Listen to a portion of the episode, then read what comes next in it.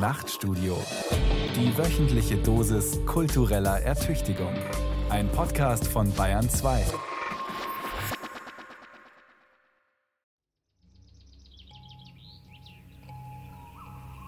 Frische Eier von glücklichen Hühnern auf dem liebevoll gedeckten Eichenholztisch. Der Blick aus dem rustikal renovierten Landhaus geht auf einen von Gänseblümchen bewachsenen und von Bienen umschwärmten Garten. Auf der angrenzenden Weide grast ein Pferd. Alle Vöglein sind schon da und singen aus voller Brust. Im Gemüsegarten waltet die züchtige Hausfrau. Die Rosen duften. Von der Kirche läutet die heimatliche Glocke. Und wenn sie nicht gestorben sind, sitzen Vater, Mutter und Kinder noch heute in selbstgestrickten Pullovern zusammen und träumen von der Landlust. Landfrust. Frühmorgens, wenn lärmende LKWs über die Hauptstraße donnern und die Bewohner des Dorfes aus dem Schlaf schrecken, steigt der Vater ins Auto, um 45 Minuten zur Arbeit zu pendeln. Wenn er Glück hat, gerät er diesmal nicht in einen Stau.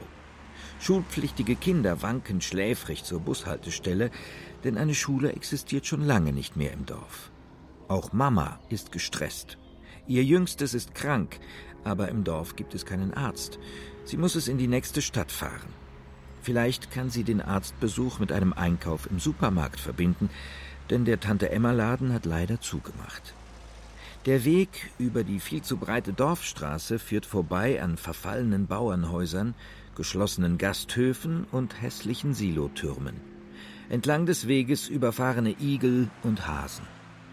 Manchmal fragt die Familie sich schon, ob es eine so gute Idee war, von der Stadt aufs Land zu ziehen. Landlust oder Landfrust? Die Zukunft ländlicher Räume von Jochen Rack. Kapitel 1 Der Eskapismus der Städter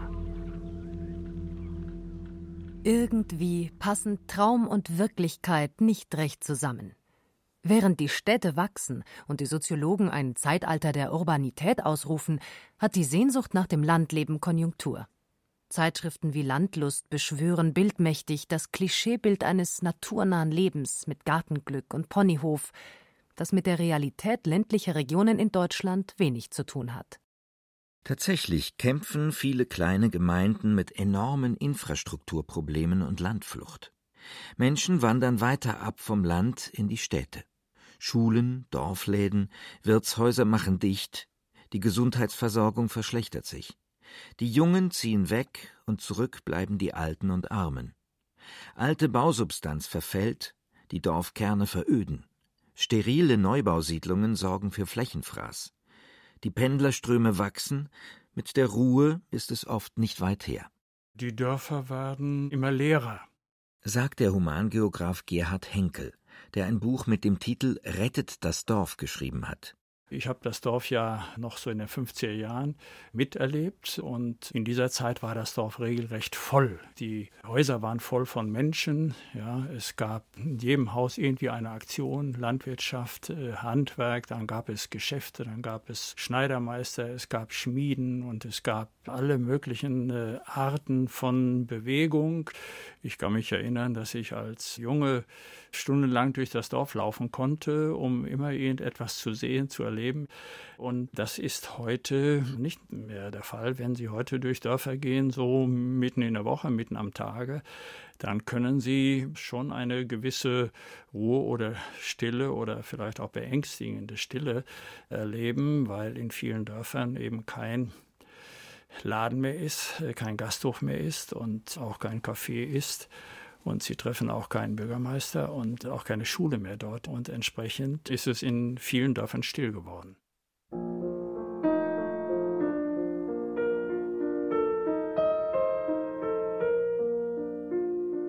Das Land als antizivilisatorische Entschleunigungs- und Erholungszone, ein rousseausches Idyll zum Durchatmen, in dem es sie noch gibt, die guten alten Dinge, ist vor allem eine eskapistische Projektion von Stadtbewohnern, die unter hohen Mieten und Platznot leiden. Immer mehr Menschen ziehen in die Metropolen, aber ihre Seele lassen sie auf dem Land. Sie wollen dahin zurück, wo sie herkommen und nicht mehr hin können, weil es auf dem Land die Arbeitsplätze, Bildungsangebote und Zerstreuungen nicht gibt, die sie suchen und brauchen.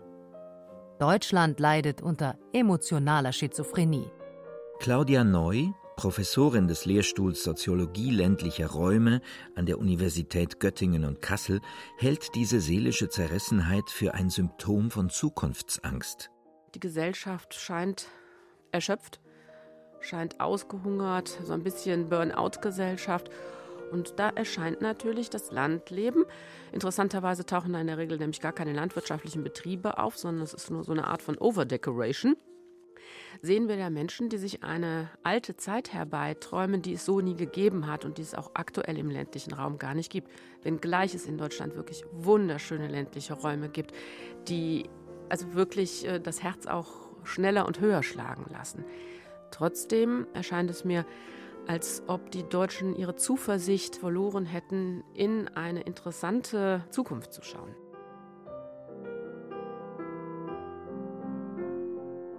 Der Deutsche, seit jeher ein Romantiker, der im Waldesrauschen, dem Plätschern der Bächlein und Singen der Vögelein die Gegenwart Gottes empfand, hat seine empfindsame Seele im Prozess der Zivilisation auf dem Land verloren. Als Städter kämpft er mit dem Unbehagen an der Kultur und träumt sich zurück in eine gute alte Zeit, sucht Zukunft in der Vergangenheit und das Glück im Krähwinkel, das in der Biedermeierzeit Ausdruck politischer Resignation war. Zivilisationsmüde und globalisierungsgestresst imaginiert er die Utopie einer Heimat auf dem Land, zu der natürlich auch eine intakte Naturlandschaft um das Dorf herum gehört.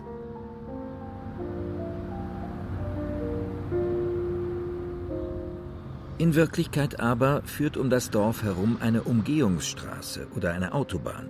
Und darüber hinweg ziehen die Passagiermaschinen ihre Kondensstreifen am Himmel und erinnern daran, dass wir längst nicht mehr im ländlichen, sondern globalen Dorf leben. Landlust und Landfrust sind die zwei Seiten der Medaille einer gesellschaftlichen Entwicklung, deren Modernisierung ungebremst voranschreitet. Kapitel 2 Volle Städte, leeres Land. Demografische Ungleichentwicklungen. Während die Städter von der Landlust träumen und geistig aufs Land auswandern, ziehen die Landbewohner in die Stadt. Die berühmte Landflucht ist zwar nicht neu, denn Stadtluft macht bekanntlich frei, und der Arbeitskräftebedarf in der Landwirtschaft ging mit der Industrialisierung stetig zurück. Neu ist aber, dass heute noch einmal verstärkt Menschen in die Städte drängen. Das hat sowohl mit der deutschen Wiedervereinigung als auch mit demografischen Veränderungen in der Bundesrepublik insgesamt zu tun, erklärt Rainer Klingholz, Direktor des Berlin Instituts für Bevölkerung und Entwicklung. Es ist ein schleichender Prozess, der hat schon vor der Wende angefangen, vor allem damals in Westdeutschland. Da haben ländliche Regionen, vor allem strukturschwache, periphere, also entlegene ländliche Regionen, haben bereits Bevölkerung verloren. Das gilt nicht generell für den ländlichen Raum. Also alles, was Sie zwischen München und Augsburg haben, beispielsweise, ist offiziell ländlicher Raum, aber das ist in Pendeldistanz zu den Arbeitsplätzen und das ist äh, keine Region, die äh, von diesem eigentlichen Problem des ländlichen Raumes betroffen wäre. Aber dieser Trend ist dann offenbar geworden nach der Wende weil erstens der Osten Deutschlands ohnehin dünner besiedelt war und zweitens sind nach der Wende 1,8 Millionen Menschen Richtung Westen abgewandert. Gleichzeitig gab es in den 90er Jahren einen Geburteneinbruch, sodass dort die Abwanderungsregionen, und das waren wieder die entlegenen ländlichen Gebiete besonders, ganz extrem an Bevölkerung verloren haben. Und dann wurde es mit einem Mal auffällig und sichtbar.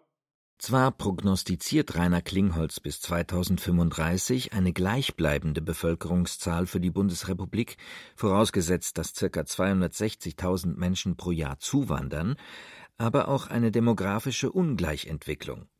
Wenn der Zuzug in die Metropolen sich ungebremst fortsetzt, folgt rein rechnerisch bei gleichbleibender Gesamtbevölkerung, dass die Bevölkerung auf dem Land abnehmen muss. Eine Entwicklung, die allerdings regional sehr unterschiedlich verlaufen wird. Wir haben dann einzelne Regionen in Deutschland, die bis 2035 in jedem Jahr mehr als ein Prozent Bevölkerung verlieren werden. Das ist extrem viel. Sachsen-Anhalt als Bundesland äh, zum Beispiel wird 16 Prozent seiner Bevölkerung verlieren bis 2035. Und wir haben einzelne Landkreise im Osten Deutschlands, Spree-Neiße zum Beispiel.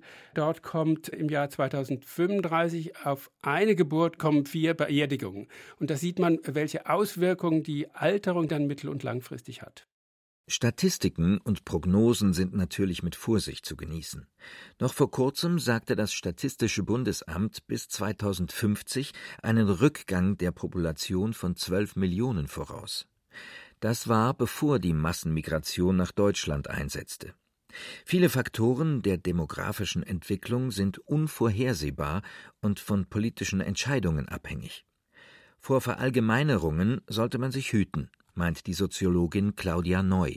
Im Süden der Republik haben wir viele ländliche Räume, denen es hervorragend geht und auch das Sauerland, das Emsland, auch mit einer starken Landwirtschaft äh, sind keine Räume, die ausbluten. Wie gesagt, die peripheren ländlichen Räume, sei es in der Hocheifel oder im nordöstlichen Gebiet, da haben wir natürlich schon eine Situation, in der unterschiedliche schwierige Situationen zusammenkommen, nämlich eben der demografische Wandel und gleichzeitig auch unbewältigter Strukturwandel und da, wo die Landwirtschaft stark ist, heißt das aber, dass andere Bereiche wie der Dienstleistungsbereich eher schwach sind. Also es ist nie die Demografie alleine, sondern vorgelagert ist es eben häufig auch der Mangel an Arbeitsplätzen, der Menschen dann dazu bringt, woanders hinzuziehen. Und bei der Jugendwanderung ist ganz, ganz klar, Jugendliche gehen weg, um einen anderen Bildungsabschluss oder eine andere Ausbildungsstätte zu finden. Das Problem ist hier aber, dass die nicht zurückkommen oder deutlich weniger zurückkommen, als die Regionen verlassen haben. Und das gilt für ganz Deutschland. Dass sich der Urbanisierungstrend umkehren wird, ist unwahrscheinlich. Denn die Arbeitsplätze in der Wissens- und Dienstleistungsökonomie entstehen vor allem in den Städten. Die Kreativen suchen dort ein interessantes soziales und kulturelles Umfeld. Ein allgemeiner Wertewandel in der Erlebnisgesellschaft begünstigt das Leben in den Städten und benachteiligt das Leben auf dem Land. Eine mobile Generation von Singles und neue Formen des Zusammenlebens verlangen nach Erfahrungsdichte und kulturellen Vergnügungen, die auf dem Land nicht zu finden sind. Vorbei die Zeiten der Suburbanisierung, als das Einfamilienhaus im Grünen der Lebensrealität der Kleinfamilie entsprach, in der sich die Frau um Haushalt und Kinder sorgte, während der Mann zum Arbeiten in die nächste Metropole pendelte. Dazu kommt, dass die Städte die früher von Lärm, Verkehr und Abgasen geplagt waren und die Bewohner in wenig attraktiven Wohnsilos unterbrachten, in den letzten Jahrzehnten immer attraktiver wurden. Durch weniger Luftverschmutzung, weniger Lärm, besseren Nahverkehr, größere kulturelle und soziale Vielfalt und neue Formen des Wohnens in architektonisch ansprechenden Gebäuden. Außerdem gibt es immer mehr Bildungs- und Betreuungsangebote für Kinder, die beiden Elternteilen Erwerbsarbeit ermöglichen.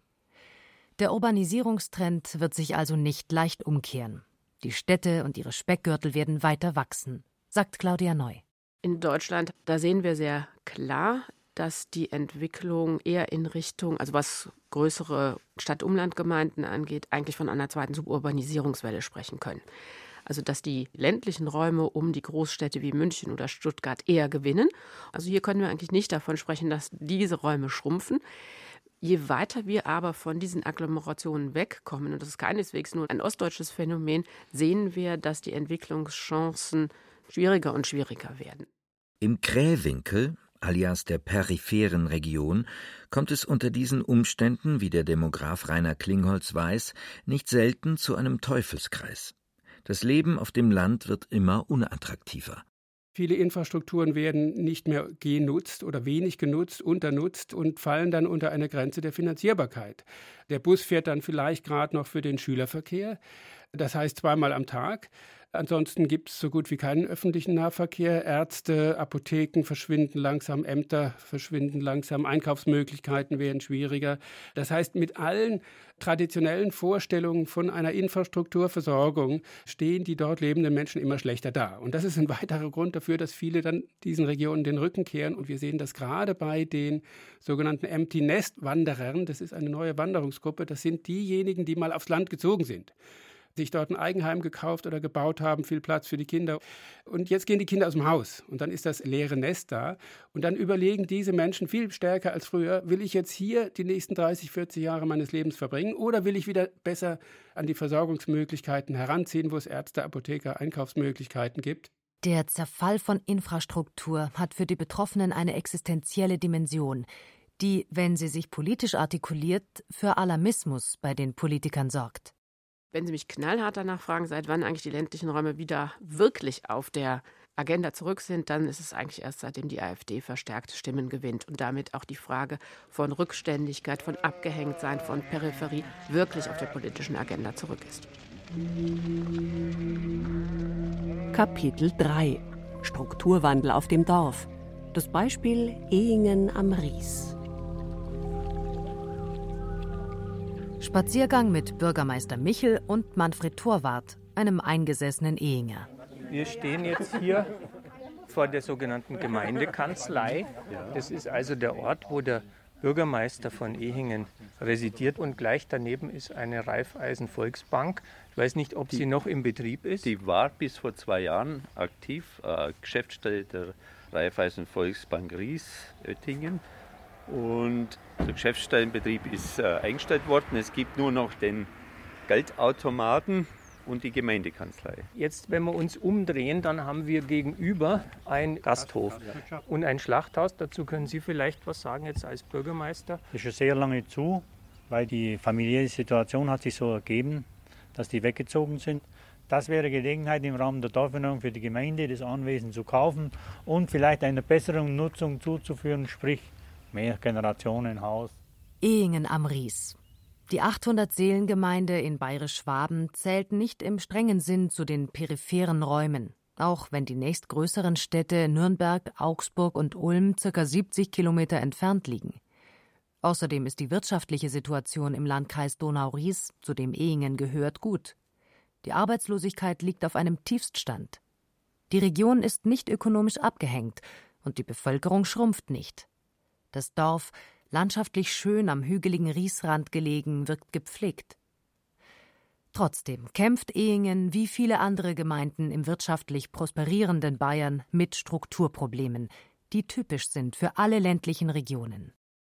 Manfred Torwart lebt seit 60 Jahren in Ehingen und weiß, wie sich die Gemeinde in der Zeit verändert hat. Also Ehingen, eigener Molkereistandort. Und entsprechend war dann auch das Dorf landwirtschaftlich geprägt. Also es war fast jedes Haus mit Tierhaltung, in erster Linie Rinderhaltung. Wir hatten Konfessionsschulen, katholisch-evangelisch. Ja, und dann war es so, dass also Ende der 60er Jahre ist hier die Molkerei aufgelöst worden. Anfangs der 70er Jahre die Flurbereinigung, das war ein großer Schnitt für unser Dorf. Also diese klein parzellierten Grundstücke landwirtschaftlichen Flächen, die sind zusammengelegt worden und dann ist es so langsam gekommen, dass also die Landwirte in den Nebenerwerb gegangen sind. Viele sind dann in die Fabriken abgewandert und es sind einige Haupterwerbslandwirte übrig geblieben. Ähnliches ist in allen Dörfern passiert, die jahrhundertelang von der Landwirtschaft geprägt waren. Das Leben war bäuerlich. Man ließ die Kirche, die man sonntags besuchte, im Dorf. Die Geschlechterordnung folgte traditionellen Mustern. Während die Männer die Feldarbeit leisteten, kümmerten sich die von Friedrich Schiller besungenen züchtigen Hausfrauen um die berühmte Trias Kinder, Küche, Kirche. Die Infrastruktur des Dorfes bestand aus ein paar Gasthäusern, einer Dorfschule, dem kleinen Tante-Emma-Laden, dem Feuerwehrhaus und dem Sportplatz. Durch die Industrialisierung der Landwirtschaft im 20. Jahrhundert fielen jedoch immer mehr bäuerliche Arbeitsplätze weg. Während um 1900 noch circa 40 Prozent der Bevölkerung in der Landwirtschaft arbeiteten, sind es heute noch zwei Prozent. Entsprechend änderte das Dorf sein Gesicht. Viele landwirtschaftliche Betriebe verschwanden und die traditionelle Dorfgemeinschaft löste sich auf. Wenn ich zurückblickend das so betrachte, wenn es die Feldarbeit losging, wenn andere Arbeiten liefen, Heuernte, Getreideernte oder im Herbst dann Kartoffelernte, da war das ganze Dorf in Bewegung. Also da kam aus jedem Hof äh, kamen die Leute raus, die Kinder, das war ganz normal, dass die da mitgeholfen haben. Also Bevor die großen Ferien zu Ende gingen, wurden noch schnell die Kartoffeln geerntet. Und da war es nicht so, dass da nur ein paar rausgingen, sondern jeder war damit beschäftigt. Und dann war es natürlich so, wir haben da hinten unseren Dorffeier und dann ist man halt, wenn man Feierabend hatte, ist man noch geschwind hinter und ins Wasser geküpft und da kommt dann alles zusammen. Es war dann auch so mit der Feuerwehr, das war der Hauptverein.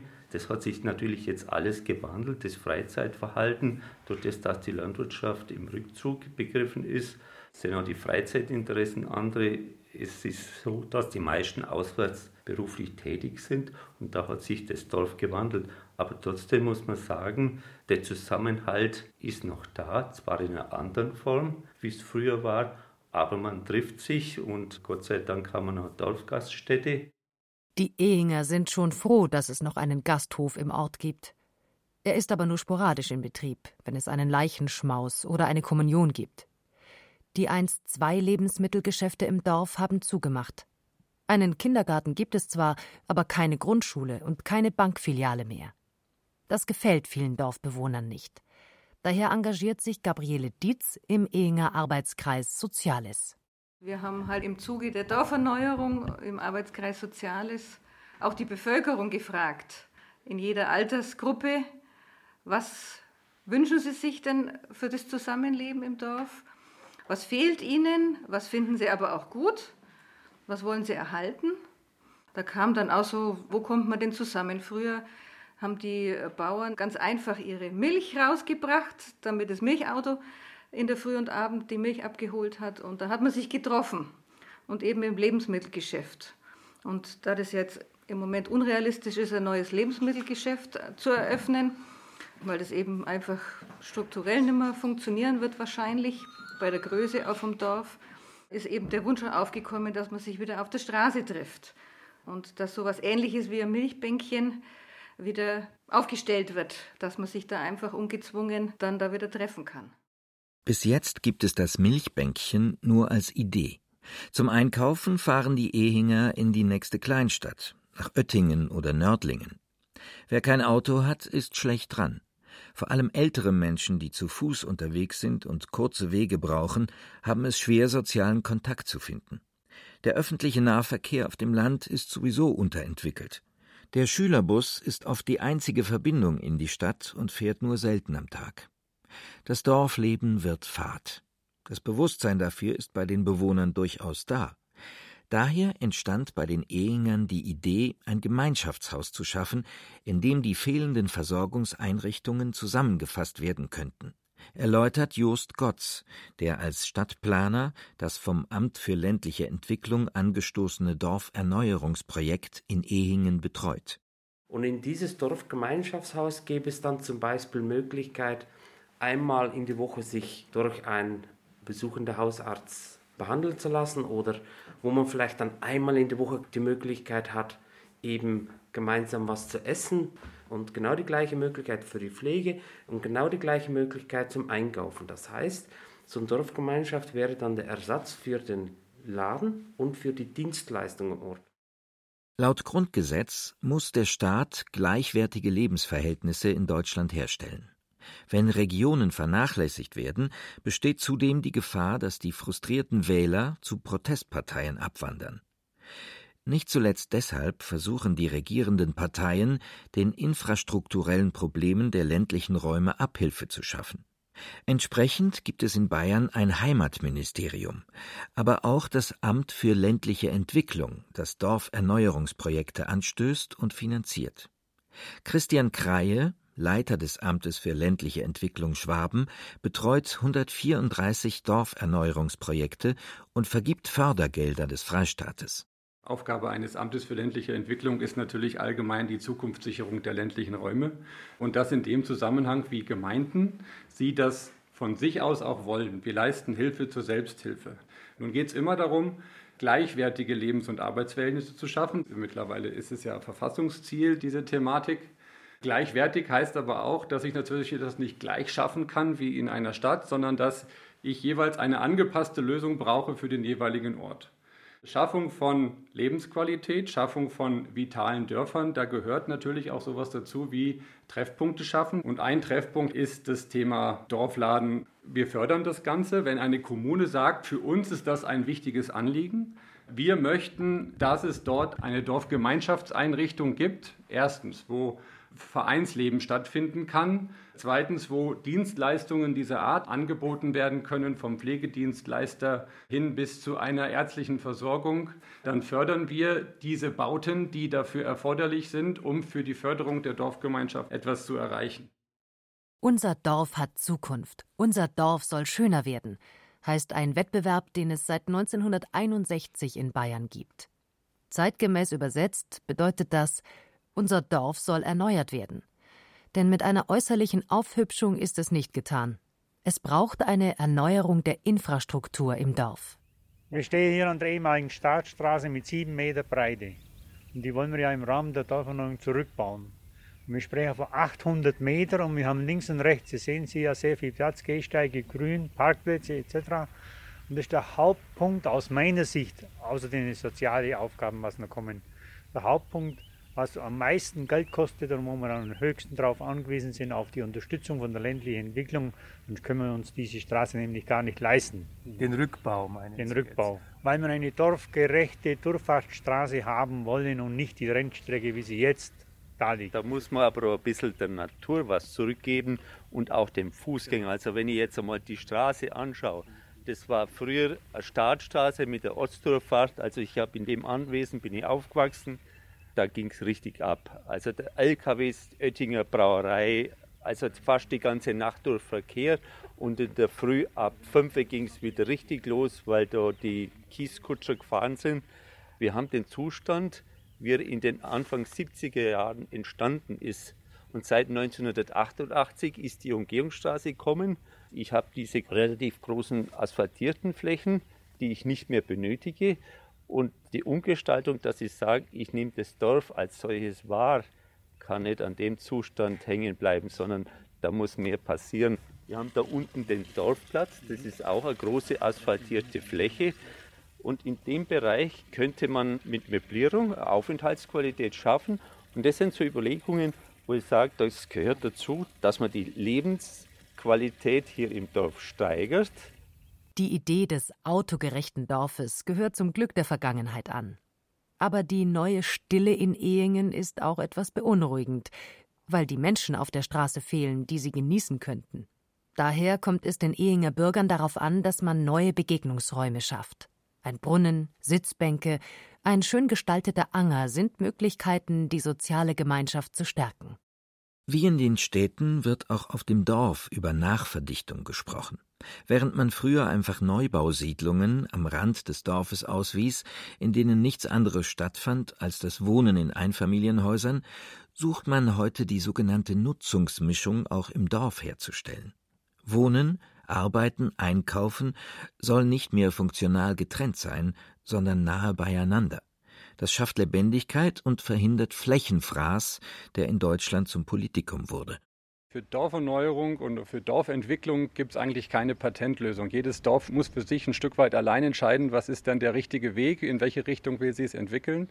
Da ist natürlich wichtig, dass auch auf den Charakter eines Dorfes Acht gegeben wird, dass es auch um Erhaltung des Ortsbildes geht, Erhaltung auch von historischer Bausubstanz, weil zu guten Lebens-, Wohn- und Arbeitsverhältnissen als Zielsetzung von Dorferneuerung gehört natürlich auch, dass ich mein Dorf einfach wiedererkenne, dass eine gewisse Identität da ist. Aber wir möchten natürlich auch im Rahmen von Dorferneuerung das Dorf nicht zu einem Museum machen. Es muss irgendwo nutzbar sein, dass ich mir dann überlege, welche neuen Nutzungen kriege ich denn da rein. Dann will ich gleich mal den Bürgermeister fragen, was für neue Nutzungen könnten Sie denn hier im Dorf unterbringen? Die Leerstände wollen wir schon nutzen, indem wir vielleicht kleine Handwerksbetriebe ja. reinbringen. Ich möchte noch auf ein Beispiel schnell hinweisen. Alte Bauernhäuser, das Haus wurde schön hergerichtet und vermietet. Der Besitzer wird im Rahmen der Dorferneuerung noch Verbesserungsmaßnahmen durchführen. Das untere Haus wurde sogar hergerichtet, obwohl es schon 30 Jahre leer steht. Also es ist schon Interesse da von den Bürgern. Kapitel 4 Politische Entmündigung und Selbstermächtigung. Von selbst wird sich das Gemeinschaftsleben im Dorf nicht wiederherstellen, das es früher einmal gab. Nur wenn betroffene Bürger aktiv werden, können sie sich gegen die ökonomischen und gesellschaftlichen Entwicklungen stemmen, die dem Dorf in den letzten Jahrzehnten zugesetzt haben. Dass das bürgerschaftliche Engagement in den kleinen Gemeinden aufgrund politischer Entscheidungen beschnitten wurde, sieht der Humangeograf Gerhard Henkel mit als Grund für ihren Niedergang.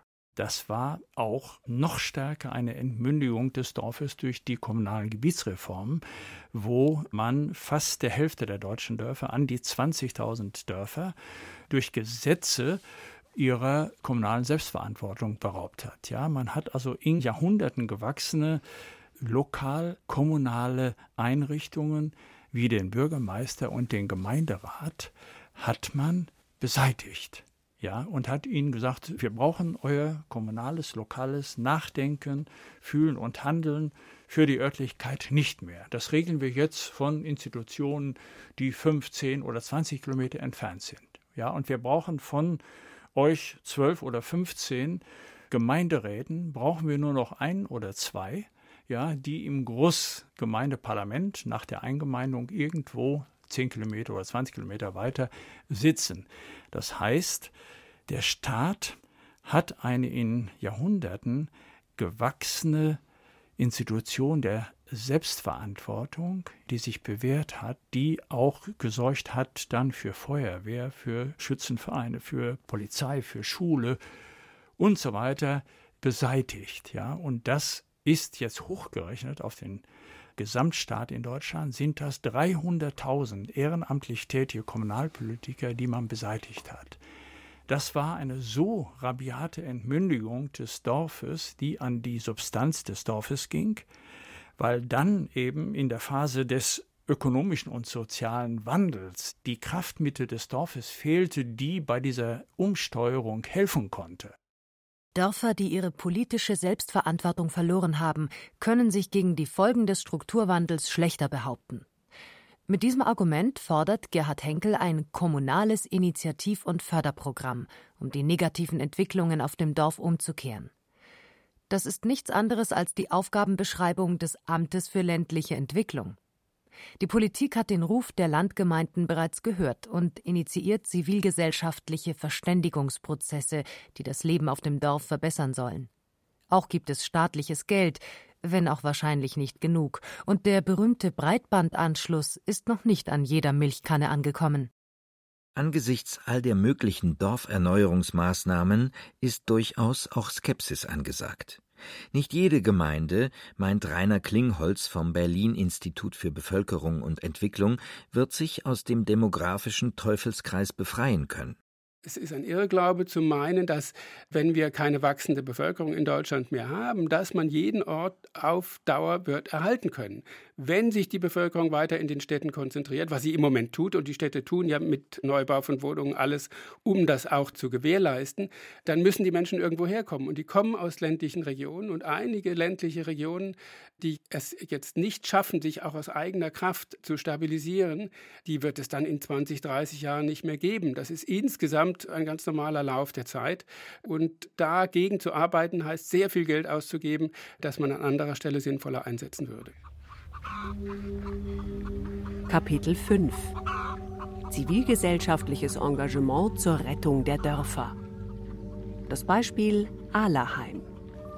Wir stehen jetzt hier vor der Brauereigaststätte Scheiblebräu. Das war also ein ehemaliges Brauereigebäude, wo auch Bier gebraut worden ist. Der Gasthof hat überlebt und ist noch als einziger Gasthof im Ort aktiv. Jetzt stehe ich hier mit dem Karl Friedrich Scheible, dem Eigentümer dieses Gasthofes, der hat den verpachtet.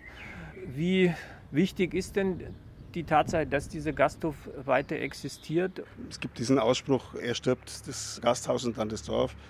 Und es hat eine wichtige Funktion im Zusammenhang mit Treffpunktmöglichkeiten. Bürgerversammlungen finden hier statt, es finden Versammlungen von den Banken hier statt. Es gibt dann eben Festivitäten, die hier gehalten werden. Unser Gasthaus besteht als Gaststätte seit mehreren Jahrhunderten und hat dementsprechend auch eine lange Tradition und deswegen wollen wir auch dieses Gasthaus als solches beibehalten. Und es ist ein Zuschussgeschäft, weil allein von der Pacht könnten wir den Bestand nicht aufrechterhalten. Es ist eigentlich ein Liebhaberobjekt und eine öffentliche Förderung von Seiten des Bezirks, von Seiten der Staatsregierung, von Seiten der Gemeinde haben wir keine. Zweiter Ortstermin. Ahleheim im Landkreis Donau-Ries, circa 15 Kilometer von Ehingen entfernt. Eine Gemeinde mit knapp 2000 Einwohnern im Zentrum der Riesebene. Zwar hat Ahleheim doppelt so viele Einwohner wie das kleine Ehingen, kämpft aber mit ähnlichen Problemen des Abbaus von lebenswichtigen Infrastrukturen. Einer, der das nicht hinnehmen will, ist Karl Friedrich Scheible, 56. Nach dem Studium der Medizin kam er in seinen Geburtsort zurück, wo seine Eltern einst eine Brauerei betrieben, und gründete zusammen mit seiner Frau Michaela eine Arztpraxis. Das allein macht Ahlerheim schon besonders, denn Ärzte gibt es in der Regel nicht mehr auf dem Dorf. Der Landarzt ist eine aussterbende Spezies. Die Daseinsvorsorge, was jetzt die bisher bekannte ärztliche Versorgung in der Breite angeht, die ist nicht gegeben. Bin ich zumindest im Moment überzeugt, dass es, wenn sich nicht viel ändert, dass wir Probleme haben werden, dass wir wahrscheinlich dann medizinische Versorgungszentren bekommen werden. Wir werden dann Krankenschwestern mit spezieller Ausbildung oder Arzthelferinnen mit spezieller Ausbildung haben, die dann die Hausbesuche machen, die dann vielleicht via Internet und Tablet und Fotos dann den Kontakt zum Arzt herstellen, der dann eine Diagnose stellt und eine Therapieempfehlung gibt. Spaziergang durch das Dorf mit Karl Friedrich Scheible, Bürgermeister Christoph Schmidt sowie der Architektin Susanne Moser-Knoll, die im Auftrag des Amtes für ländliche Entwicklung das Dorferneuerungsprojekt in Ahlerheim unterstützt. Wir haben verschiedene Arbeitskreise und ein Arbeitskreis heißt auch Treffpunkte Aufenthaltsbereiche. Und in dem Arbeitskreis hat man durchaus das Thema auf dem Gasthof angesprochen man hat auch im anderen Arbeitskreis Hauptstraße darüber diskutiert, wie man vielleicht den Vorbereich anders gestalten könnte vom Gasthof, um einfach hier vielleicht auch im Zuge der Straßenführung, wenn man die verbessert, dass man vielleicht den Vorbereich so gestalten könnte, dass man sich da besser aufhalten kann. Und was für andere Orte der Gemeinschaft werden denn da so behandelt? Also wenn wir jetzt ein Stück mal durchs Dorf gehen, also ein paar Schritte Richtung Dorfladen, das ist unser Weg, denn der Dorfladen ist auch relativ neu entstanden. Äh, das ist sicherlich ein Ort, wo auch Gemeinschaft stattfinden kann. Aber was gibt es denn sonst noch eigentlich im Ort? Weil der Ort ist ja, wenn man den so anschaut, relativ weitläufig von der Straßenführung äh, relativ zerstreut eigentlich angelegt. Was sagen denn da die Bürger? Wir haben verschiedene Treffpunkte auch festgestellt, neben Dorfladen und Wirtschaft, dann die Bereiche äh, mit den Löschweihern. Da kommen wir an einem nachher vorbei. Die sind als Treffpunkte gesehen worden. Und auch der Spielplatz unten bei der Schule der Spaziergang von der Brauereigaststätte führt entlang einer überdimensionierten Hauptstraße, die, wie die Bürger klagen, oft als Rennstrecke missbraucht wird. Ähnlich wie in Ehingen soll sie zurückgebaut und fußgängerfreundlicher gestaltet werden. An der Stelle, wo einst das Rathaus stand, findet man jetzt einen Baucontainer, in dem sich Jugendliche einen Treffpunkt eingerichtet haben. Das Rathaus hat man an den Ortsrand ausgelagert. Zwar hat der Gemeinderat den Abriss und die Verlegung einstimmig beschlossen, aber viele Bürger sind damit nicht glücklich. Ortsverdichtung sieht anders aus. Etwas verloren steht vor der Freifläche, die vom Rathaus geblieben ist, jetzt ein Geldautomat der Sparkasse. Und noch den mussten die Bürger der Bank abtrotzen. Es gab hier in Allerheim eine zweite Bankfiliale von der Sparkasse und die sollte geschlossen werden. Die Sparkasse wollte die Bankfiliale ersatzlos schließen und dann wurde eine Unterschriftenaktion im Lebensmittelladen gestartet und relativ schnell, nachdem diese Unterschriftenaktion begonnen hat, äh, kam dann der Vorstand von der Sparkasse nach Allerheim und hat dann darum gebeten, man möchte diese Aktion abbrechen. Und das Ergebnis war, sie haben dann zugestanden, dass eben dieser Automat dann noch installiert wird. Ein Beispiel, das zeigt, dass Bürgerprotest etwas gegen die bloß ökonomische Logik ausrichten kann, die zum Niedergang der Dörfer führt. Ein anderes Beispiel ist der Ahlerheimer Dorfladen, dessen Gründung Michaela Scheible vor drei Jahren anstieß, nachdem der letzte Tante Emma Laden im Dorf geschlossen hatte.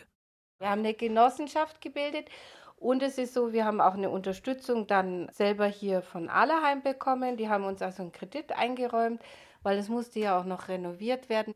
Das war der alte private Laden. Den mhm. mussten wir anmieten und irgendwann war es ein Selbstläufer. Es werden sehr viele regionale Produkte verkauft. Einmal die Woche gibt es zum Beispiel warmen Leberkäse und Fleischpflanzerl oder einen warmen Braten und ein Tag ist ein Suppentag.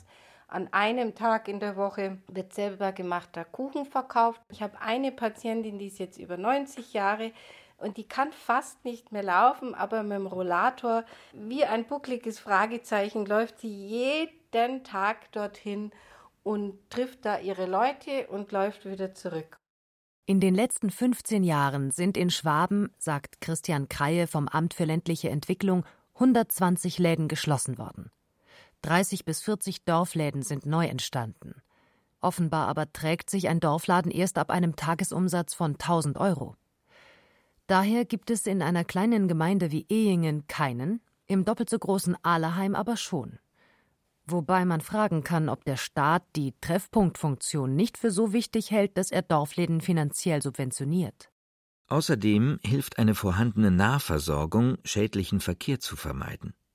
Integriert in ein Bürgerhaus, das für jede Gemeinde eine Selbstverständlichkeit sein sollte, kann ein Dorfladen darüber hinaus zum Anker für weitere Dienstleistungen werden, die zur sogenannten Daseinsvorsorge gehören. Ärztliche Versorgung, Pflegedienste, Bürgerbusse usw.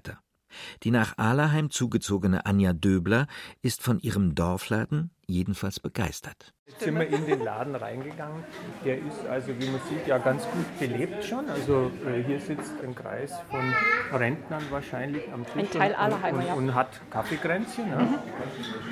Also das ist ganz schön. Ja. Und dann haben wir hier verschiedene Theken. Also ein Metzger, Genau, es gibt alles Käse, Metzger, Gemüse. Obst, Gemüse, frisch. Ist eigentlich relativ Ja. äh, lebendig hier. Auch eine kleine Zeitschriftenabteilung, Schreibwaren. Und was dann vielleicht interessant sein könnte, auch Bücher. Ich glaube, diese regionalen Produkte, das war Ihnen wichtig, oder? Davon zum Beispiel, also die Wurst und Fleisch, das kommt ja vom Sonnenhof aus Rodelstetten, das ist einfach der Nachbarort. Die beliefern ja das Obst. Wir Also haben ja selber einen Spargelbauer hier in Ahleheim, gibt es auch den Spargel von hier. Wir bieten auch Apfelsaft direkt aus Ahleheim hier an. Also wir haben über den Gartenbauverein Apfelsaft pressen lassen von den Äpfeln, die der Gemeinde Ahleheim gehören, die Äpfelbäume. Und den Saft kann man auch hier kaufen. Das hat der Gartenbauverein möglich gemacht. Also auch Sachen direkt hier aus Ahleheim.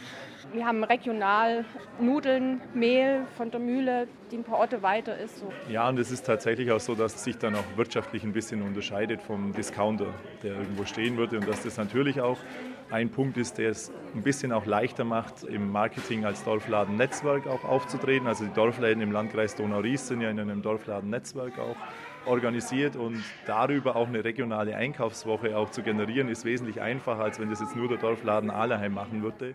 Um den Niedergang der Dörfer zu stoppen, ist Bürgerinitiative vor Ort ganz entscheidend. Bürgervereine oder Bürgergenossenschaften können Kooperationen zwischen Staat und Zivilgesellschaft anstoßen. Der Staat investiert Geld, die Bürger geben das ehrenamtliche Engagement. Soziologen sprechen bei dem Modell davon, dass der Staat vom Leistungs- zum Gewährleistungsstaat wird. Die Ausrüstung der Freiwilligen Feuerwehr stellt zwar der Staat zur Verfügung, aber die Bürger bedienen sie. Ohne staatliche Unterstützung wird die Daseinsvorsorge auf dem Land jedenfalls nicht aufrechtzuerhalten sein. Der Staat muss Geld in die Hand nehmen, meint die Soziologin Claudia Neu, aber er solle es nicht mit der Gießkanne verteilen. Wir werden sicher in Zukunft auch Geld in die Hand nehmen. Und das tun wir ja schon. Große EU-Programme unterstützen ja ländliche Räume mit Millionen Summen. Wir müssen aber uns sehr viel klarer darüber werden, was sind denn die Bedarfe und Bedürfnisse von Menschen im ländlichen Raum. Und da müssen wir uns ein Stück weit davon verabschieden, dass wir noch in den 70er und 80er Jahren leben, wo es ein One Fits for All gab. Also das bedeutet, wir haben einfach Infrastruktur über das ganze Land verteilt und das haben wir auch sehr erfolgreich getan. Wir haben also Krankenhäuser nach Aurich gebracht und äh, Gymnasien in die Hocheifel, um mal in meiner Region da zu bleiben. Das macht aber keinen Sinn mehr, einfach flächendeckend Infrastrukturgüter überall zu verteilen, ohne zu fragen, was sind denn die genauen Bedürfnisse der jeweiligen Region. Kapitel 6 Die Neuerfindung des Dorfes Wie können die Dörfer und ländlichen Regionen ihre Attraktivität steigern? Wie kann Infrastruktur erhalten werden? Wie können Schrumpfungsprozesse umgekehrt werden? Bürgerschaftliches Engagement für die Dorferneuerung ist das eine. Das andere ist, dass die ländlichen Räume sich auch besser vermarkten müssen. Denn die Landlust hat ja durchaus reale Grundlagen. Zur Erlebnisgesellschaft kann das Land seine besonderen Reize beisteuern. Denn es bietet Ressourcen, die in der Stadt knapp sind, meint Claudia Neu. Das ist vielen Deutschen ein wichtiges Element, in der Nähe der Natur zu sein, am Nachmittag spazieren zu gehen, vielleicht auch Tiere halten zu können. Gerade die Liebe zum Hund führt viele Menschen in den ländlichen Raum. Ich glaube schon, dass es Platz, Naturnähe und vor allem auch Ruhe sind, die das Fund sind, mit dem der ländliche Raum wuchern kann. Es darf aber nicht eine Form von Abgehängtsein bedeuten.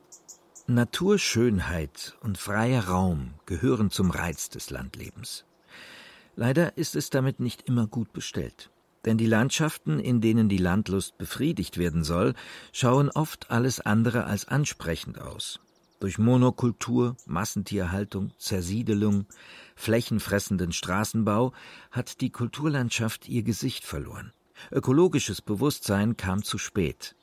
Der Biobauernhof ist nach wie vor eine Ausnahme. Die ästhetischen Qualitäten, die das Land bietet, sind großräumig zerstört worden. Artenvielfalt alias Biodiversität Fehlanzeige. Eine ökologische Katastrophe, sagt der Humangeograf Gerhard Henkel. Dass so viele Pflanzen- und Tierarten zunehmend verschwinden, ist natürlich ein Debakel. Ja, da muss man gegensteuern. Dass Landschaften ausgeräumt sind, uniformer geworden sind, ist auch eine Entwicklung, die abgelaufen ist. Das ist in Bewegung und das muss auch jetzt in Bewegung geraten, noch mehr. Ja, wir sind ja da auf dem Wege, auch jetzt äh, die Bundeslandwirtschaft, aber auch in den Ländern, ja, dass wir Richtung Tierwohl gehen, ja, dass wir versuchen, die Betriebe nicht noch mehr zu vergrößern und auch die Monokulturen draußen. Und weil dort ja auch Tourismus ist, da gibt es ja auch Landgasthöfe, da gibt es auch äh, den Emsradweg, ja, wo man also Touristen hinhaben will. Und wenn die dann nur an Maisfeldern und an Biogasanlagen vorbeifahren, dann werden die nachher diese Route auch nicht mehr wählen. Ja, also das sind solche Konflikte, die zeigen, man muss dort sensibler werden, man muss umsteuern. Die Chancen des Landes im Wettbewerb mit den Städten zu steigern, das wäre durch ökologische Bewirtschaftung und bewusstere ästhetische Gestaltung möglich. Was hilft es, wenn man die historische Bausubstanz erhält und gleichzeitig die Dörfer mit ihren in der Sonne blendenden Solardächern Industriegebieten immer ähnlicher werden? Erneuerbare Energien sind nötig, aber Solar, Windkraft oder Biogasanlagen müssen auch ästhetisch gestaltet und in die Kulturlandschaft sinnvoll integriert werden. Dass das geht, erklärt Kerstin Faber, Architektin, freie Planerin und Urbanistin. 2013 hat sie das Buch Raumpioniere in ländlichen Regionen herausgegeben, in dem sie unterschiedliche ländliche Regionen analysiert und praktische Konzepte einer neuen Raumpolitik vorstellt. Was nicht uninteressant ist, ist tatsächlich eben Fassadengestaltung zum Beispiel, also Direktfassadengestaltung über so Solarpaneele. Es gibt Forschungsprojekte, wo Glas als Solarstruktur genutzt wird. Da sehen Sie gar nicht mehr, dass das eigentlich ein Solarpanel ist. Also die Entwicklung geht eigentlich dahin und wir befinden uns gerade eben in so einer Zwischenphase. Das heißt, wir haben die Technologien, die jetzt erstmal plump ausprobiert werden. Und die Entwicklung gehen aber dahin, dass wir uns wirklich also mit gestalterisch-ästhetischen Momenten diesbezüglich auseinandersetzen umsetzen? Also wie kann eine Dachgestaltung so aussehen, dass wir eben nicht einfach nur die 0815 Paneele draufknallen? Wie kann vielleicht die Anordnung von kleinen Windradsystemen eben nicht so aussehen, dass sie unser gesamtes Kulturlandschaftsbild zerstören? Überdies kann die erneuerbare Energie auch die Ökonomie des Landes stärken. Bürgervereine, die dezentral ein Windrad oder eine Biogasanlage betreiben, können Geld verdienen, das dann für andere Infrastrukturen zur Verfügung steht. Es gibt ein interessantes Projekt in Freiburg. Dort gibt es eine Bürgeraktiengesellschaft, die sich gegründet hat mit dem Ziel, vor allen Dingen kleine und junge Landwirte zu befördern, aber nicht nur die Produktion von landwirtschaftlichen Lebensmitteln und Nahrungsmitteln, sondern auch die Veredelung und den Vertrieb um darüber im Grunde genommen auch wieder junge Menschen und sozial faire Arbeitsbedingungen im ländlichen Raum zu ermöglichen, also wieder zu attraktivieren. Und das funktioniert sehr gut.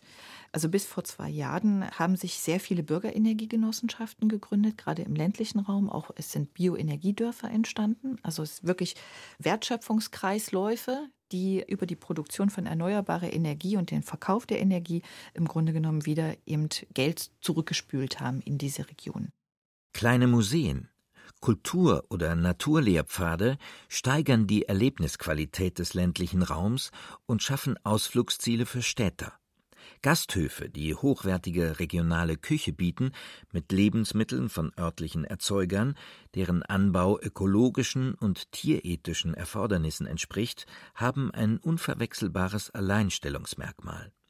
Biobauernhöfe, die auch Urlaubsmöglichkeiten für Touristen bieten, befördern die beschworene Landlust. Naturräume, wenn sie ökologisch intakt und ästhetisch ansprechend gestaltet sind, bieten dem Menschen der Erlebnisgesellschaft vielfältige Attraktionen. Eine Natur, die dem Empfinden Resonanzräume bietet, deren Schönheit erfahrbar ist, lockt den romantisch gesonnenen Städter zur Erholung aufs Land.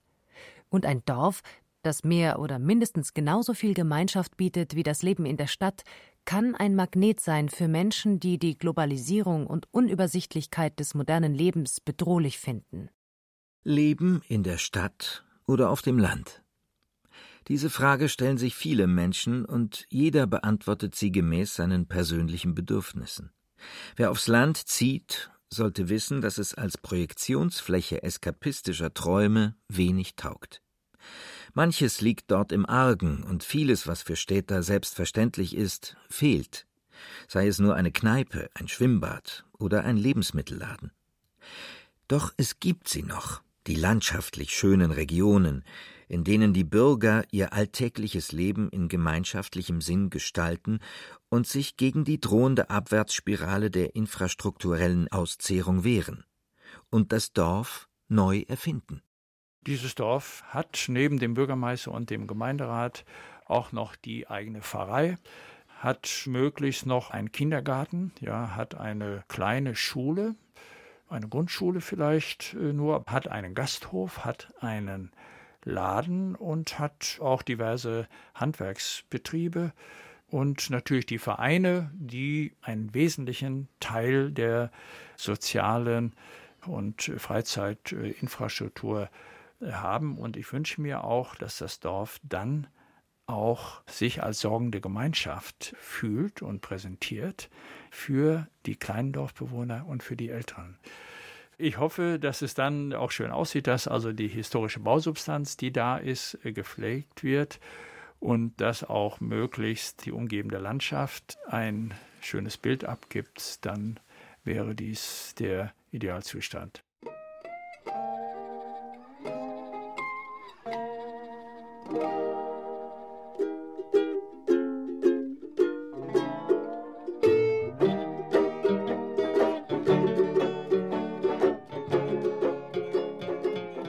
Landlust oder Landfrust?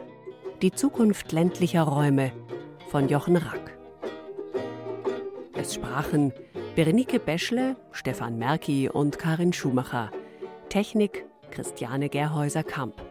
Regie Ulrich Bassange. Redaktion Stefanie Metzger. Eine Produktion des Bayerischen Rundfunks 2019. When shadows fall and trees whisper is ending, my thoughts